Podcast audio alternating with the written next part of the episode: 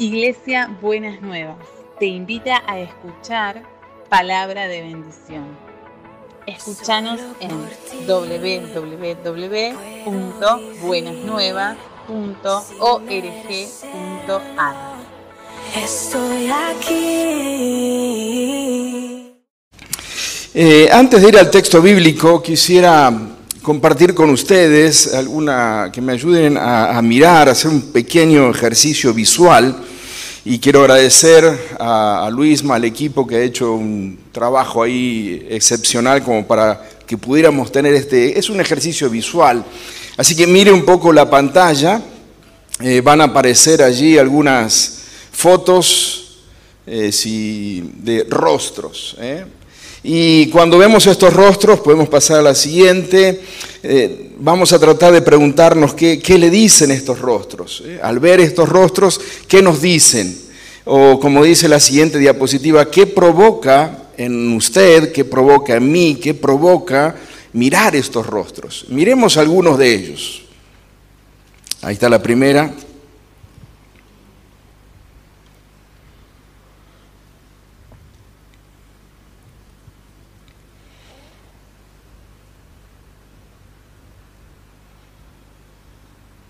¿Qué le dice? ¿Qué provoca en usted ver esta mirada? ¿Qué, qué, qué puede leer? ¿Qué puede interpretar en esa mirada? La siguiente.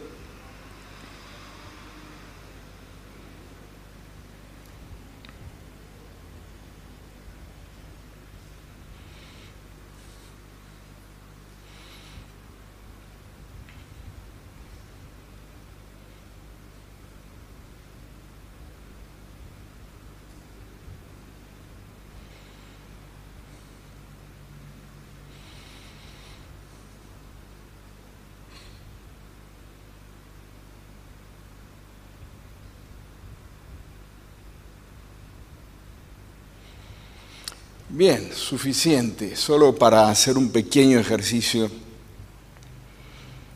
Acompáñeme a Mateo 9:35 con este breve ejercicio. Miremos un pasaje que quisiera compartir con ustedes en esta, en esta mañana. Y tiene que ver justamente con lo que decía la última placa, los rostros de la compasión. Mateo 9, 35 al 36. Dice, Jesús recorría todos los pueblos y aldeas enseñando en las sinagogas. Mateo hace una pequeña síntesis del ministerio de Jesús allí en Mateo capítulo 9. Sintetiza muchas de las cosas que ya ha venido planteando en los capítulos anteriores. Anunciando las buenas nuevas del reino y sanando toda enfermedad y toda dolencia. Pero escuche esto, o subrayo esto en esta mañana. Al ver a las multitudes, tuvo compasión de ellas. Es, es interesante, me fascina notar la mirada de Jesús. Jesús eh, tenía la capacidad de ver al individuo en la multitud. Jesús tenía la capacidad de, de poder, eh, en una gran multitud, poder ver individuos. Usted recordará allí cuando iba caminando y con una gran multitud que lo estaba esperando para ver, él se detuvo frente a un árbol, un sicómoro, un árbol, y allí arriba pudo poner la vista en una persona, en un personaje que estaba ahí, rodeado de una multitud, pero él pudo detenerse y mirar a uno solo de los que estaba allí, que en este caso era Saqueo.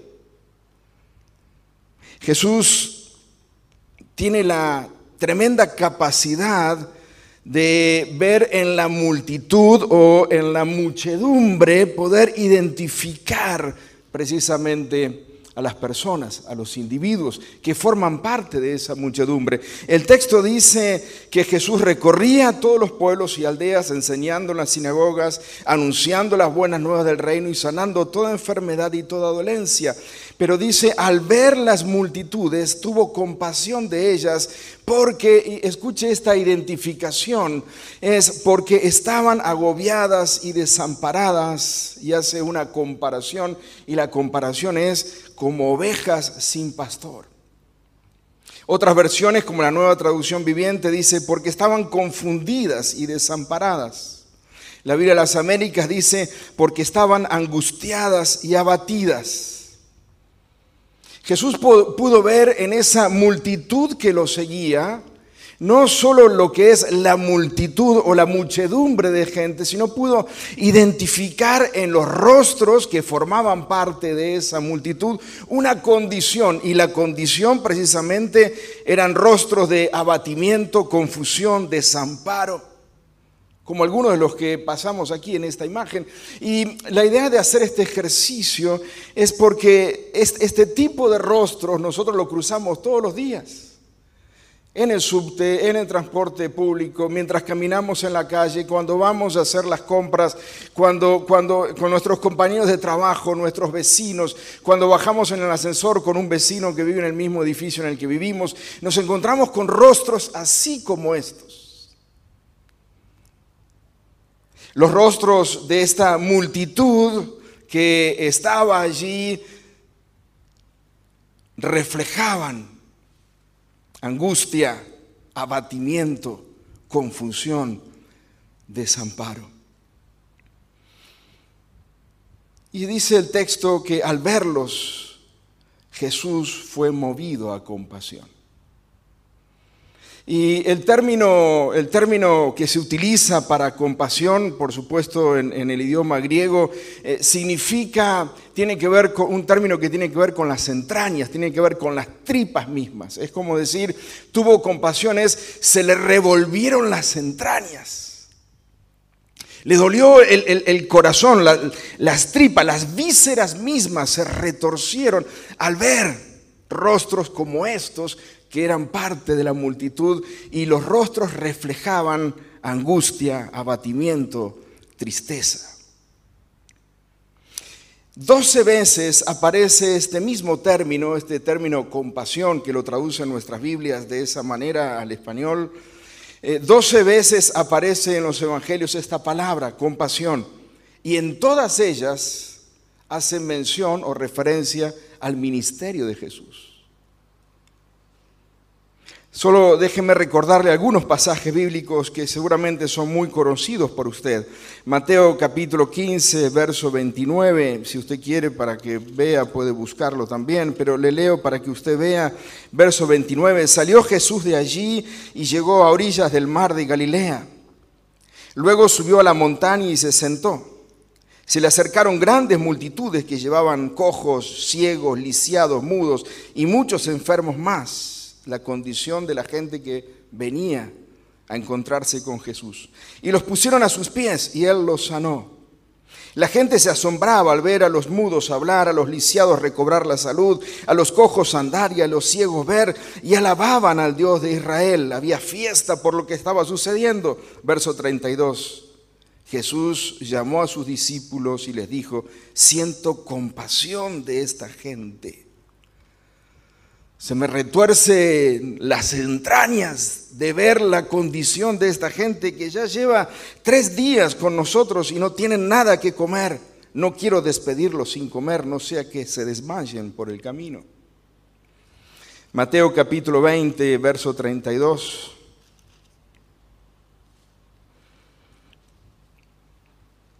La multitud los reprendía a los ciegos que estaban allí a la salida de Jericó. Y la multitud las reprendía a los ciegos para que se callaban, pero para que se callaran, pero ellos gritaban con más fuerza, "Señor, hijo de David, ten compasión de nosotros." Jesús se detuvo y los llamó. Y les preguntó, "¿Qué quieren que haga por ustedes?" "Señor, queremos recibir la vista", dijeron. Verso 34. Jesús se compadeció de ellos. Otra vez se retorcieron las entrañas y les tocó los ojos al instante, recobraron la vista. Marcos capítulo 1, verso 40, aparece algo muy semejante allí, solo que en este caso son unos leprosos. Pero mire Lucas capítulo 7, Lucas capítulo 7, verso 11. Poco después Jesús en compañía de sus discípulos y de una gran multitud se dirigió a un pueblo llamado Naín cuando ya se acercaba a las puertas del pueblo, vio que sacaban de allí a un muerto Pero no era cualquier muerto. No era una persona importante para el pueblo, pero sí era una persona importante para una persona y esa persona era su madre, porque encima era una viuda. Hijo único de madre viuda, dice el Evangelio. Los, acompañaba un grupo grande de la población. Al verla, el Señor se compadeció de ella y le dijo, no llores. En todos los casos que vemos, y podríamos revisar las 12 veces que aparece el término compasión en los evangelios relacionados a Jesucristo, y en todas ellas lo que vamos a notar es que la compasión aparece, surge, brota precisamente de la condición de la humanidad, de la condición de la persona o de las multitudes con las que Jesús se encuentra. Y la compasión entonces se convierte en el motor del ministerio de Jesucristo, tal como lo dice esa síntesis del Evangelio de Mateo. Jesús recorría todos los pueblos y todas las aldeas enseñando, pero al ver las multitudes que estaban agobiadas, confundidas, desamparadas, angustiadas, como ovejas sin pastor, tuvo compasión de ellas, tuvo un profundo dolor en sus entrañas, porque estaban en una condición precisamente confundidas y desamparadas. Permítame mostrarle a través de una parábola muy conocida y rápidamente, pero si usted tiene allí su Biblia, busque Lucas capítulo 10, verso 30, y vamos a tratar de, entender o de ver eh, los rostros de la compasión. Cuando hablamos de compasión, ¿qué, ¿qué es esto de la compasión? Es una parábola muy conocida, pero en ella vamos a notar los rostros de la compasión. Dice Lucas capítulo 10, verso 30. Bajaba un hombre de Jerusalén a Jericó y cayó en manos de unos ladrones. Le quitaron la ropa, lo golpearon y se fueron dejándolo medio muerto. Verso 31. Resulta que viajaba por el mismo camino un sacerdote quien al verlo puede subrayar esa parte, se desvió y siguió de largo. Verso 32. Así también llegó a aquel lugar un levita y al verlo, otra vez, se desvió y siguió de largo. Pero un samaritano que iba de viaje llegó a donde estaba el hombre y viéndolo, dicen algunas versiones, pero viene a ser lo mismo, y al verlo, y acá es donde comienza o comienza a mostrarse los rostros de la compasión. Ahora, note que los tres ven exactamente lo mismo. Los tres ven exactamente lo mismo. Los dos primeros lo que ven es a un hombre herido que está tirado en el, en el camino. El tercero ve exactamente lo mismo. No es que tiene una visión distinta, una visión periférica, una visión especial. Los tres ven exactamente la misma situación, ven la misma condición, exactamente el mismo rostro o la misma condición de la persona que está en el, camino. Sin embargo, el texto dice que este tercero, al verlo, se compadeció. Y aquí es entonces donde notamos la diferencia entre la mirada, una mirada que simplemente es una mirada, ¿eh? una mirada que puede ser ocasional, como la de los dos primeros, puede ser incluso una mirada de curiosidad, que hoy en día es tan común, eh, si no, usted sabe, cuando hay un accidente se paraliza todo y se paraliza todo por los curiosos que pasan viendo a ver qué fue lo que pasó. Es decir, nadie se baja a ayudar, pero simplemente pasan y detienen el tráfico porque están viendo ver qué es lo que pasó. Bueno, esa es exactamente la mirada que provoca en los dos anteriores, lo que provoca es indiferencia.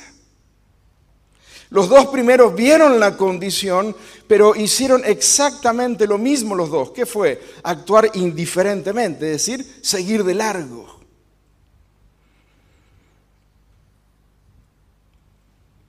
Pero este último, un simple peregrino de paso y encima samaritano, viendo la condición de aquel hombre, dice el texto, verso 33, que fue movido a compasión. La misma, la misma palabra, se compadeció. Y aquí es entonces donde viene el rostro o los rostros de la compasión. En primer lugar, lo que hace la compasión es, o el rostro de la compasión tiene que ver con la aproximación. Dice el texto que al verlo se acercó. La condición de la otra persona puede despertar curiosidad al punto de acercarnos. Pero si es curiosidad, pronto la curiosidad se disipa y bueno, vamos a seguir nuestro camino y vamos a pasar de largo. Eh, yo creo que incluso nuestros sentidos han sido ejercitados para este tipo de mirada, para la mirada curiosa y para la mirada indiferente. Eh, hemos sido ejercitados precisamente a tener esa mirada. Cuando nos dicen, incluso desde pequeño, no, no te metas. Si vos ves algo que está mal, si vos ves algo, una situación, no te metas, no te involucres, no sea cosa que quedes pegado de la situación. Bueno, una mirada de compasión, precisamente lo primero que va a hacer es acercarte acercarte para ver qué es lo que está pasando con esta persona que está sufriendo, que está sintiendo el dolor, la herida. Lo segundo que hace la compasión, o el segundo rostro de la compasión, tiene que ver con el involucramiento. No solamente me acerco, no solamente este hombre se acercó, sino que también dice el texto que se acercó, pero también le curó las heridas con vino y aceite y se las vendó. Se involucró en el problema del otro. No era problema de él, no era herida de él, no era un asunto de él. Pero estuvo dispuesto a sacar su propia caja de primeros auxilios que todo peregrino caminante llevaba con él, que tenía que ver con vino, que tenía que ver con aceite, que tenía que ver con vendas, que precisamente se utilizaban en aquel tiempo como un medio para curar las heridas. Y este hombre no solo se acerca, se aproxima al que está herido para ver con más detalle qué es lo que está sucediendo, pero no es movido a la indiferencia, es movido a la compasión y la compasión lo lleva a aproximarse, a involucrarse con él, a poner de lo que es suyo, es decir, su propio aceite, su propio vino, curar las heridas. En tercer lugar, asume un compromiso con esa persona. Dice que lo montó sobre su propia cabalgadura y lo llevó a un alojamiento y allí lo cuidó. O sea que la compasión no solo nos aproxima, la compasión no solo nos involucra, sino que la compasión también nos lleva a comprometernos con esa persona. No está en condiciones de dejarlo aquí en el camino. Por más que lo haya vendado, por más que haya hecho los primeros auxilios, la persona no está en condiciones de dejarla tirada en el camino. Necesita a alguien que lo lleve hasta un alojamiento y la compasión lo que hace dentro de ese compromiso es precisamente desviarnos del camino. Este hombre no iba para un alojamiento. Pero lo que hace la compasión es retrasar su destino y cambiar incluso el destino que lleva en el camino. En cuarto lugar, dice, al día siguiente, él tenía que seguir camino, pero al día siguiente sacó dos monedas de plata y se la dio al dueño del alojamiento. Y le dijo, cuídemelo, y lo que gaste usted de más, se lo pagaré cuando yo vuelva. La compasión entonces no solo nos aproxima al dolor del otro, sino también nos involucra en el dolor del otro, a ver cómo puedo ayudar de manera rápida en esos primeros auxilios, sino que también nos mete en un compromiso de decir, no lo puedo dejar acá, no lo puedo dejar a media, necesito seguir acompañándolo. Y en cuarto lugar, me lleva a asumir un sacrificio incluso personal. Me lleva a dejarle la tarjeta al, al del alojamiento, al hotel, Mira, pongo mi tarjeta, acá está mi tarjeta de crédito. Cualquier gasto que ocurra, cargalo esa tarjeta, yo lo pago. Este es el rostro de la compasión. Y al ser este el rostro de la compasión, es posible que por eso es que la compasión es tan difícil de encontrarla hoy en día. Porque la compasión no es mirar y decir, ah, pobrecito, como generalmente ocurre. Vemos una noticia, vemos alguna situación, una persona que está atravesando un momento difícil, un, dolor, una situación X, y lo primero que sale de nuestra boca es, ah, pobrecito, Dios lo ampare, Dios lo cuida. Esa no es la mirada de la compasión. La mirada de la compasión o la compasión tiene un rostro que va más allá de eso. Lo primero me lleva a aproximarme a la situación. Si no me aproximo, sigo de largo y entonces eso se llama indiferencia. Y podemos seguir camino y podemos seguir siendo sacerdotes y levitas como los que están allí en la parábola, siendo indiferentes a la situación o al dolor del otro, no hay ningún problema. Pero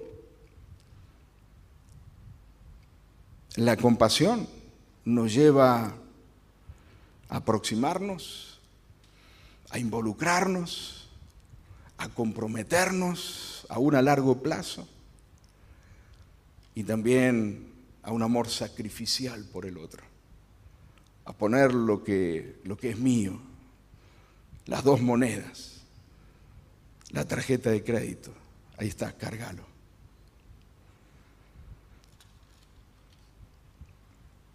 Si volvemos al pasaje de Mateo capítulo 9, vamos a ver que surge algo allí que para mí, al menos para mí, si solo lo, miramos desde, desde el lado, desde un lado o sin el contexto, es como que queda descolgado. Porque mire lo que dice eh, se lo leo en forma completa, todo este pasaje hasta el verso 38.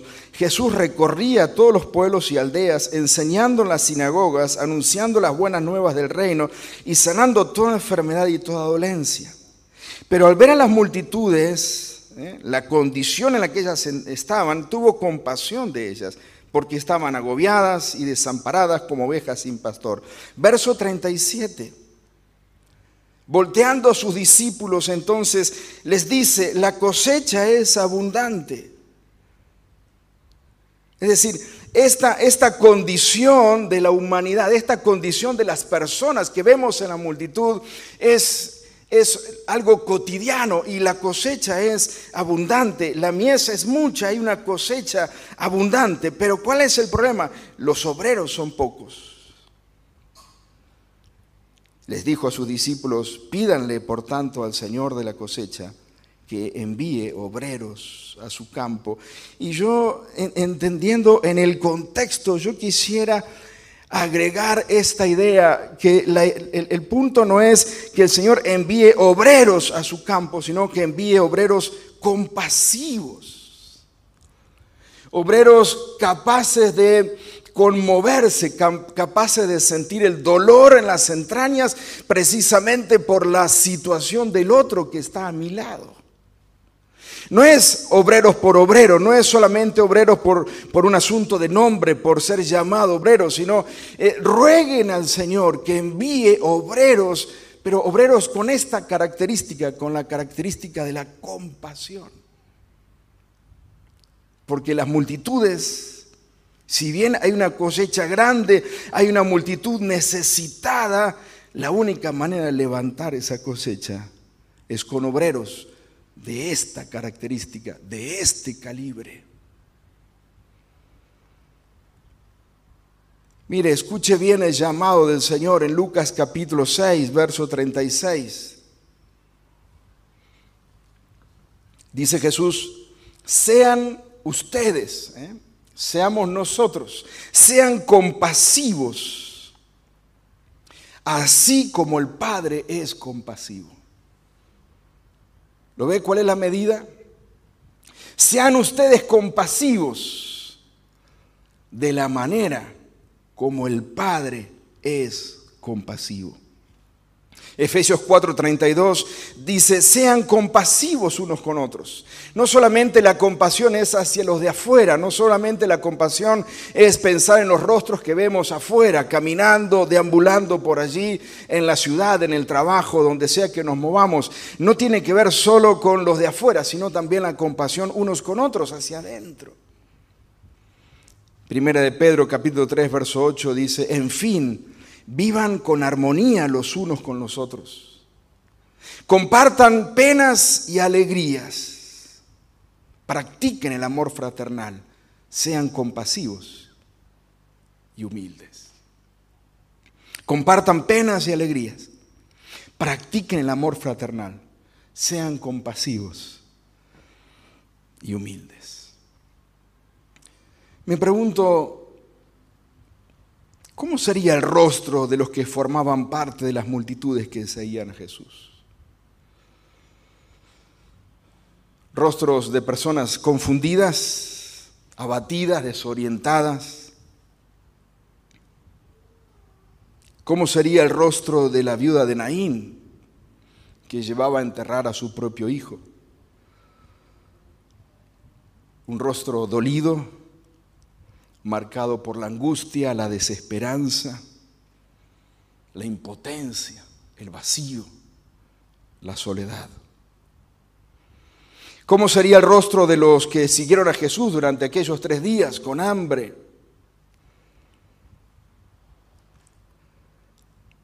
¿Cómo sería el rostro de la víctima ayudada por el samaritano?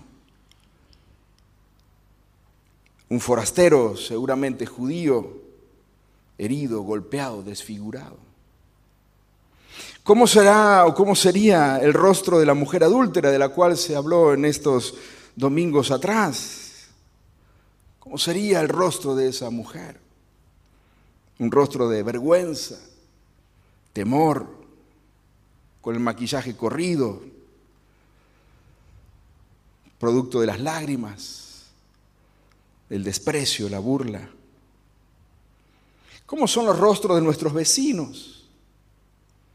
De los que viven en el mismo lugar donde nosotros vivimos, o los que trabajan en el mismo lugar que nosotros trabajamos, o de aquellos que van al mismo lugar donde nosotros vamos. ¿Cómo, será el rostro de esa gente? De los que viajan en el mismo ómnibus que nosotros, o los que, los que viajan en el mismo sistema de transporte que nosotros utilizamos. ¿Cómo es el rostro de esas personas? Parecidos quizá a los que vimos en estas imágenes.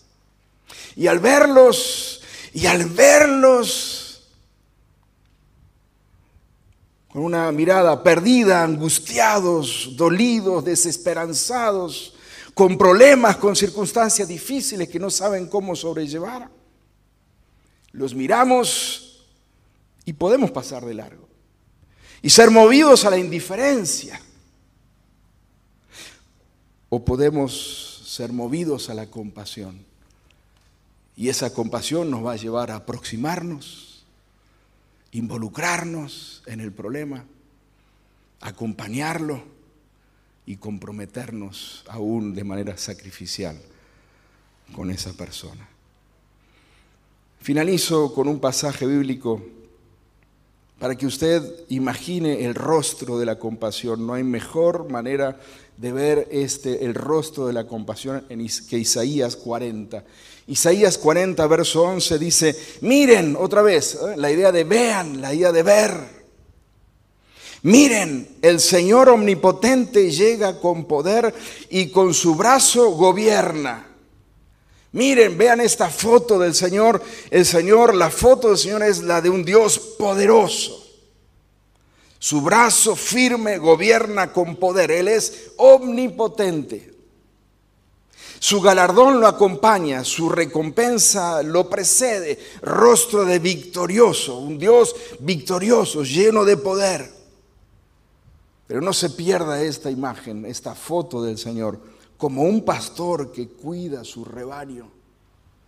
Recoge los corderos en sus brazos, los lleva junto a su pecho y guía con cuidado a las recién paridas es la imagen de un pastor compasivo, de un Dios compasivo.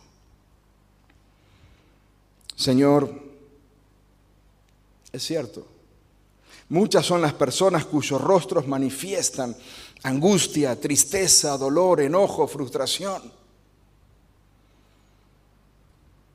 impotencia, soledad, afuera y también adentro en nuestra propia familia de la fe o en nuestra propia familia o incluso fuera en la calle. Muchos son los rostros con los que nos cruzamos a diario. Y como el levita y el sacerdote podemos pasar indiferentemente porque llevamos prisa, porque llevamos un camino, un propósito, metas, planes, cosas que hacer. Tengo que estar a tal hora, a tal hora en tal lugar y después tengo que volver y estamos demasiado ocupados atendiendo nuestros propios asuntos y está bien. Pero cuando usted sienta que las tripas se le revuelven adentro, tenga en cuenta que allí está la compasión. Y la compasión lo va a hacer detener en el camino. Y usted se va a detener. Y se va a detener para mirar y aproximarse al otro. No de manera curiosa, sino aproximarse ¿Cómo está? ¿Necesita algo? ¿Puedo ayudarte en algo? Pero no solo eso, sino que me va a llevar a involucrarme y si me involucro me va a llevar a un compromiso para no dejar la media de esa persona y una vez que me comprometí, ese compromiso va a llegar incluso hasta el sacrificio de poner aquello que por supuesto es mío y que me ha costado como aquellas dos monedas de plata o la cuenta del hotelero que puede crecer día a día si este herido no se recupera. Señor, envía obreros a su mies. La mies es mucha. Tan solo necesitamos mirar nada más, porque estos rostros que vimos allí están más cerca de lo que nos imaginamos. Están alrededor nuestro son estos rostros de dolor, confusión, soledad, angustia, enfermedad, impotencia, frustración. Allí están. La cosecha es abundante, dice el Señor. Por eso, oren y pidan que el Señor envíe obreros compasivos a su mies. Amén. Y su iglesia dice en esta mañana, amén, heme aquí. Aquí estamos, Señor, para tener una mirada compasiva con el otro. ¿Se anima a orar de esa manera? Póngase de pie y vamos a orar entonces.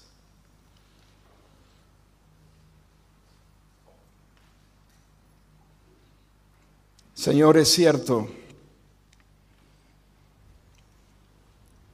Es cierto, Señor, que la mies es mucha, es cierto que las multitudes agobiadas y cansadas permanecen a nuestro lado. La situación de la humanidad no ha cambiado mucho, Señor, desde aquel entonces hasta ahora. La tecnología, sí, Señor, ha aumentado y las cosas han cambiado, pero la condición humana sigue siendo como en aquellos tiempos tuyos, Señor. Una condición humana marcada por el desaliento, la aflicción, el dolor, la angustia, la impotencia, la frustración, la tristeza. Y por eso, Señor, frente a esta necesidad, frente a esta necesidad que vemos todos los días, en el trabajo, en el lugar donde nos movemos, estudiamos, viajamos, donde vivimos, frente a esta necesidad, frente a estos rostros, Señor, te decimos, heme aquí, aquí estamos, Señor. Para que como iglesia, como comunidad, sigamos siendo una comunidad compasiva con el otro, con el que sufre. Pero también de manera individual, Señor, podamos ser obreros llamados por ti para ser compasivos con aquellos que sufren, con aquellos que viven como ovejas sin pastor. Señor, Gracias, porque te compadeciste de nosotros. Cuando estábamos, Señor, en la misma situación, te compadeciste de nosotros y has sido para nosotros pastor. Y nos has cuidado y nos has protegido. Gracias por tu compasión. Gracias por seguir compadeciéndote de nosotros. Pero Señor, también en esta mañana recibimos el llamado tuyo para ser compasivos como lo eres tú con nosotros. Y Señor, ruego para que al salir de este lugar nuestra manera de ver al otro pueda ser distinta y pueda ser una mirada movida por la compasión. Una mirada que nos mueva la compasión, que nos lleve a ser compasivos como lo eres tú. En el nombre de Jesús, nuestro pastor y Señor.